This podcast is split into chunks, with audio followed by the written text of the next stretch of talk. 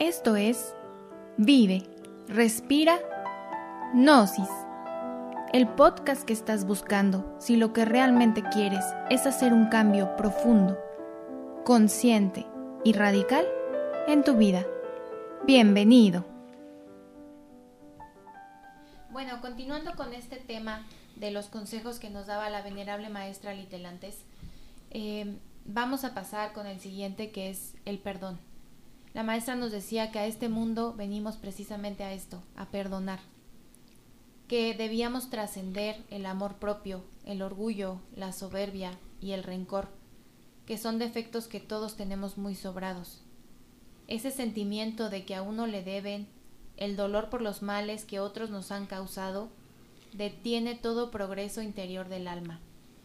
Somos muy dados, y empiezo por mí, a estar llevando esa cuenta de me hizo, me dijo, me prometió, eh, habló mal de mí, etc, etc. Y de verdad se nos olvida bien rápido lo que uno ha hecho.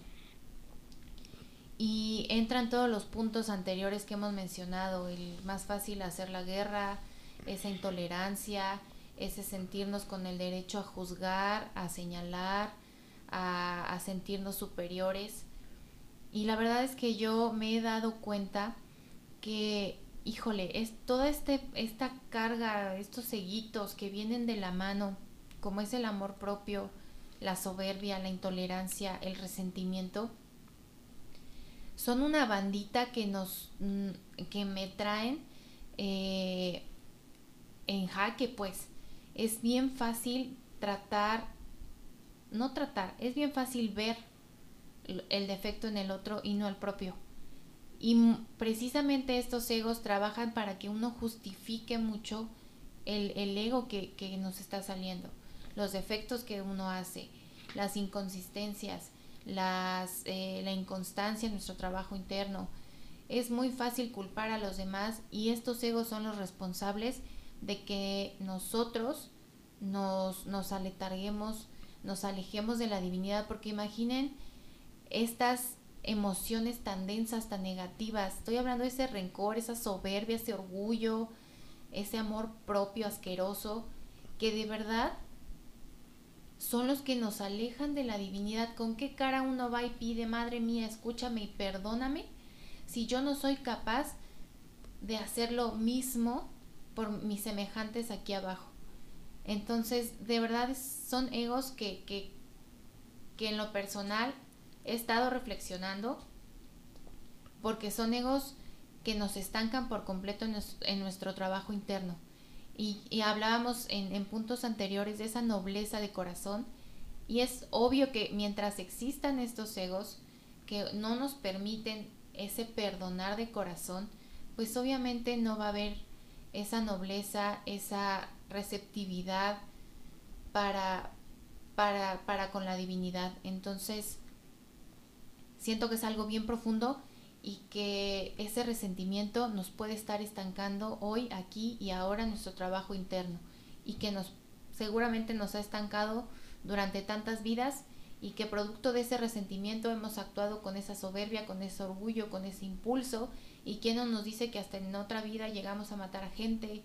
De verdad, estos egos son resortes tremendos que nos pueden llevar a esa autodestrucción. Ojalá más adelante este, demos una, hagamos una reflexión todos juntos acerca, por ejemplo, del orgullo. El orgullo es un ego enorme, tiene muchas facetas y verdaderamente nos está comiendo vivos. No por algo la desobediencia, pues es el orgullo. Y también está, eh, ¿cómo se llama?, inmiscuido en este drama por la lujuria, otro ego. Pero la, el, por sí mismo el orgullo con tantas facetas que tiene, nos carcome el alma enteramente. Es bien interesante que, que, reflexionemos en eso, entre lo que la maestra literalmente decía, la importancia de perdonar, como también la importancia de bajarle esas tres rayitas que hace falta con, con ese automérito, ese yo merezco. Tantos, tantas facetas que tiene el ego, pero creo que lo dije de una manera equivocada, no se trata de bajarle tres rayitas, se trata de eliminarlo Y acordémonos que ya el maestro Samael nos dio las técnicas muy claras para que muera un ego. a un ego no se le debe de enjuiciar, no se le debe condenar, no se le debe justificar. Debe uno observarlo como si fuera un ente externo a nosotros, como si estuviéramos viendo una película. Debemos darnos cuenta y hacernos conscientes del daño que nos hace. Debemos suplicarle a la Madre Divina cuando nos hemos dado cuenta de todo ese daño que provoca, pues para pedirle que lo elimine. Y también debemos apoyarlo, pues cuidando nuestras energías creadoras. Imagínense, imagínense nada más que pidamos la muerte del ego derramando nuestras energías, cuando bien sabemos que cada que se derraman las energías los egos se fortalecen y como con esa misma, con ese mismo derrame le vamos a pedir que muera el ego. Pues es un despropósito ahí donde tenemos que ponernos serios en la enseñanza gnóstica, o somos o no somos. Entonces, es bien importante que reflexionemos en eso, la importancia del perdón, que como ahorita comentabas, Viri, es un lastre que muchos tenemos, yo también lo tengo, me cuesta mucho trabajo. No se trata de correr, abrazar al enemigo, pero sí por lo menos de no estar irradiándole odio, resentimientos, venganzas y tantas cosas que no sirven para nada, que nos destruyen el alma y que nos alejan de esos estados de paz, de paz inverencial, que son los que necesitamos para tener una relación directa con nuestra divinidad.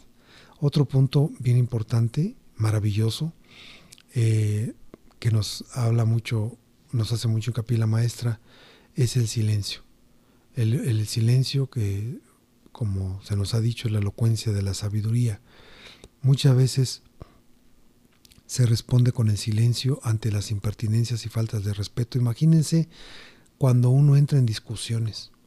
Ahí tenemos un, los egos contrincantes, peleoneros, ¿no? Cuando estamos hablando de política y nunca nos ponemos de acuerdo, de religión, de lo que quieran, pues es también un gusto bastante exótico eso de andar, no convencemos a nadie. A mí me pasa que de repente cuando veo personas que discuten y les capto inmediatamente cuál es su intención, les veo su soberbia, su engreimiento, su clasismo, que no razonan con datos, no razonan con la intención de normar un criterio equilibrado, sino simplemente pues avientan todo lo que son, como dice una, una frase que tú repites mucho, ¿no?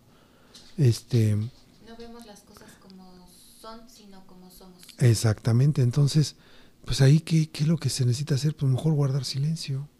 ¿Para qué estamos perdiendo nuestra energía? Nada más tratando de convencer a alguien que no vamos a convencer. Nada más estamos nosotros sentando en un juego, porque tenemos que reconocerlo que también existe en, nuestra naturaleza, pues ese eguito morboso, ¿no? Es mejor aprender a guardar silencio. También respondía con silencio la maestra de Telantes ante sus detractores, que la ofendían e injuriaban. Se limitaba a decir que Dios los ayude. Qué, qué profundo es eso, ¿no? Uno siempre saca los sartenes para pelear y defenderse y ella no ella decía, pues no soy como ellos dicen que soy, con que yo tenga contenta al Padre, pues aquí abajo no me importa, ¿no? Y cuánta energía y cómo conservaba su centro permanente de conciencia de esa manera, ¿no? Entonces nosotros vamos tirando energía constantemente, a veces incluso en tratar de lavar una imagen con gente que no, que no lo merece. Dicen, cuando una persona te quiere no necesita que tú te justifiques. Cuando una persona no te quiere, no merece que tú le des explicaciones. Nosotros somos como somos, tenemos que aprender a quitar, a luchar contra ese ego del que dirán, del que pensarán, de qué eh, sentirán de nosotros. Me gusta mucho una frase muy coloquial de una persona que decía, no me importa que hablen mal de mí, a fin de cuentas soy peor de lo que dicen. Es esa forma de broma, pero en la verdad es que nosotros tenemos que aprender a ser silenciosos, a no ser presumidos y ahí es una un talón de Aquiles que yo sigo cargando todavía al día de hoy me cuesta mucho trabajo cuando digo por qué dije esto, por qué eh, cometí el error de hablar de más. Es importante aprender a ser silenciosos, como dice la maestra, ahí está, ahí está una gran virtud que ella en realidad lo vivía de instante en instante. Fíjense, les voy a contar una anécdota, ahí sí ya por no equivocarme, me lo contó Tony. Me decía, y no lo voy a contar como él me lo dijo. Por... Tony, para sepan, el esposo de Isis, hija del maestro Samael. El que escribió un libro que se llama 10 años de mi vida con el maestro Samael. Y, y, fíjense que en esa ocasión, este, y, y, ya me equivoqué, fue Isis la que me lo contó, fue su hija ya, perdón, que bueno, estaban los dos, pero ella contó esta anécdota que yo no lo voy a contar tal como fue, porque no quiero generar este eh, polémica. Van a decir que es muy suntuoso lo que me dijo, pero inmediatamente se sabe cuando alguien te dice la verdad y yo sé que fue cierto. Pero decía, decía que en una ocasión eh, le preguntaron a la maestra Itelantes, oiga maestra, y es cierto que lo que andan diciendo de, de los jeroglíficos que hablan de usted en Egipto. Y la maestra le dijo, sí, ¿por qué? Maestra, explíqueme. Y ahí es donde hasta ahí llego, ¿no? Explíqueme porque, pues, sabemos que en honor a usted pasó esto y lo otro en Egipto. Y la maestra dijo, sí, pero no voy a decir nada. Hasta ese punto llegaba. No fuera uno que apenas le cuelgan una medallita en la escuela o se sube un tabique y se marea y la maestra silenciosa, no decía nada. El mismo maestro Samael decía que la maestra Itelantes llevaba ya tiempo saliendo en ginas y nunca fue ni siquiera para decirle a maestro Samael que crees que yo te puedo ayudar a sacar tu cuerpo físico eh, a la cuarta dimensión. El maestro, muy emocionado, estaba haciendo sus pininos en esa etapa de su existencia para salir en ginas cuando ya la maestra era una avesada diestra en esas artes, porque era completamente silenciosa. Entonces, esa es una virtud maravillosa que nosotros debemos de adquirir en nosotros mismos y más si queremos avanzar en el camino esotérico y ahí sí me estoy aventando un piedrazo muy duro porque todavía me pesa mucho cuando de repente abrí la boca. Ya no tanto como antes, pero sí eh, ojalá y algún día Dios me, me, dé ese regalo de cerrar el pico. Dicen, dice el Madre Samael que en el camino esotérico necesitamos saber callar, saber sufrir y saber abstenernos. La maestra Litelante sugería que no habláramos de nuestras experiencias internas para que los maestros nos siguieran asistiendo. Es bien importante también, a mí me ha tocado ver cuando voy a congresos eh, gnósticos que no faltan los que yo ayer cené con no sé quién y salí en astral y bueno, bueno, te platican santo y seña y eso no es correcto. Debe uno aprender a comérselo y guardárselo para sí mismo. Debemos tener cuidado, como tú bien ya pusiste ejemplos de ese, eh, de, de cultivar ese silencio externo pero algo que también muchas veces nos hicieron hincapié los maestros era ese famoso verbo silenciado. Muchas veces a lo mejor no lo hablamos, no lo externamos, no lo decimos, pero en nuestra cabeza nos aventamos toda una letanía que eso es igual de desgastante, de, de nocivo, en este caso se sigue alimentando al ego, como si lo hubiéramos externado y lo hubiéramos gritado a los cuatro vientos.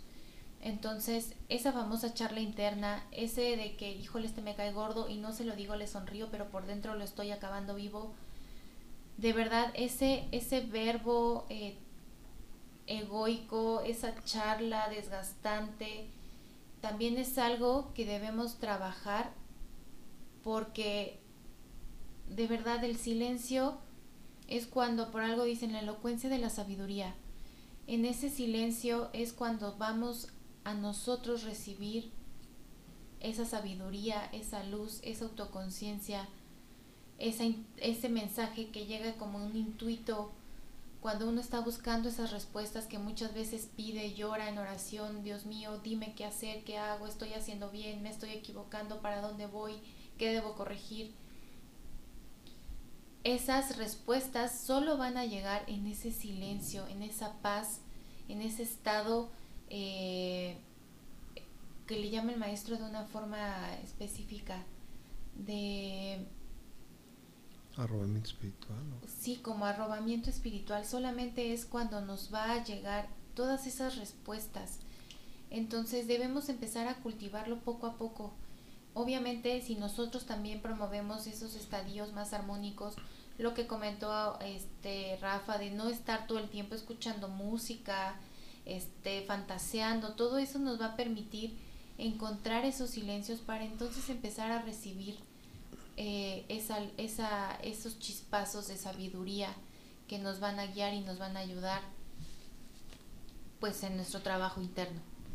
El siguiente, el siguiente punto que, que yo siento que es de lo que más trabajo nos puede costar porque por naturaleza el ego es escéptico, es, es inevitable para el ego, si lo que no ve no lo cree, lo que no puede palpar, comprobar, no lo cree.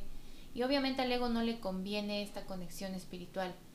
Lo que él menos quiere es que nos acerquemos al ser, a, a esa sabiduría. Por lo tanto, ese escepticismo va a ser el boicot pero lo que nosotros debemos empezar a cultivar, porque hacía mucho hincapié la maestra que si no lo cultivamos lo perdemos, es la fe. Esta famosa frase de que la fe mueve montañas. Y es una fe que nosotros hemos malinterpretado. Una fe eh, a ciegas, una fe mecánica, una fe muchas veces más bien por miedo y no por amor. Eh, ha hecho mucho daño producto de esta inconsciencia eh, cómo se ha manipulado, porque finalmente quien dirige estas instituciones religiosas, hablando de la índole que sea, cualquier religión, son obviamente seres dormidos, seres con ego. Por lo tanto, se tergiversa toda la sabiduría, se tergiversa toda la información y se manipula muchas veces al, beneficio de esos dirigentes. Por lo tanto, la fe se ha confundido y la fe es mucho de miedo como se ha inculcado y nosotros debemos empezar a trabajar y a buscar una fe consciente, una fe eh, movida por el amor. Como yo les comentaba, esto es porque uno quiera, no porque uno deba, porque si no viene el castigo y entonces eh, te vas a los a los este, mundos involutivos, mundos dantescos, te llega el karma. No debemos cambiar nuestro enfoque.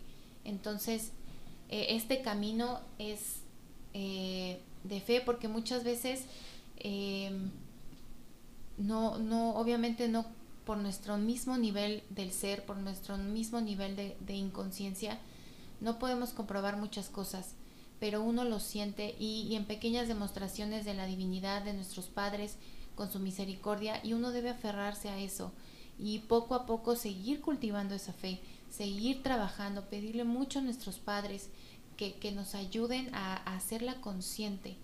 Este, este camino es de paciencia y es de muchísima fe. Es bien interesante reflexionar acerca de la fe. La verdadera fe se tiene que conquistar. La verdadera fe no se nace con ella. La verdadera fe no es mecánica, es una fe consciente, es una certeza de, la que, de que se haga la voluntad del Padre de que se va a hacer la voluntad del Padre. La fe no es esperar que se haga lo que yo quiero, la fe es pedirle a la divinidad Mercedes, es pedirle su gracia, es pedirle que sea hecha su voluntad. Y algo que yo me repito constantemente, yo cuando le pido a la divinidad que me ayude, yo no le pido que me ayude porque tengo méritos, yo no le pido que me ayude porque tengo Dharma, que no lo tengo, no me siento que lo tengo. Yo no le pido a la divinidad porque yo merezca. Se me haría una hasta blasfemia. Yo le pido a la divinidad que me ayude por misericordia. Por su infinita misericordia, así como el sol no le niega sus rayos al bueno ni al malo, ni el agua cantarina dice así, a ti sí te voy a dar de beber y al otro no. La divinidad en su infinita misericordia, cuando ve que tus súplicas son de corazón y que estás haciendo tu trabajo interno, que luchas por tener buena voluntad, que luchas por trabajar en los tres factores de la revolución de la conciencia, que luchas porque esta existencia no sea mecánica y no se te vaya de una manera horizontal, sino que estás en el camino de la vertical, aunque vayas a paso lento, vayas a paso más rápido, es otra cosa, pues entonces esa misma fortaleza te da para suplicar y pedir, Padre mío, si es posible, ayúdame, te suplico.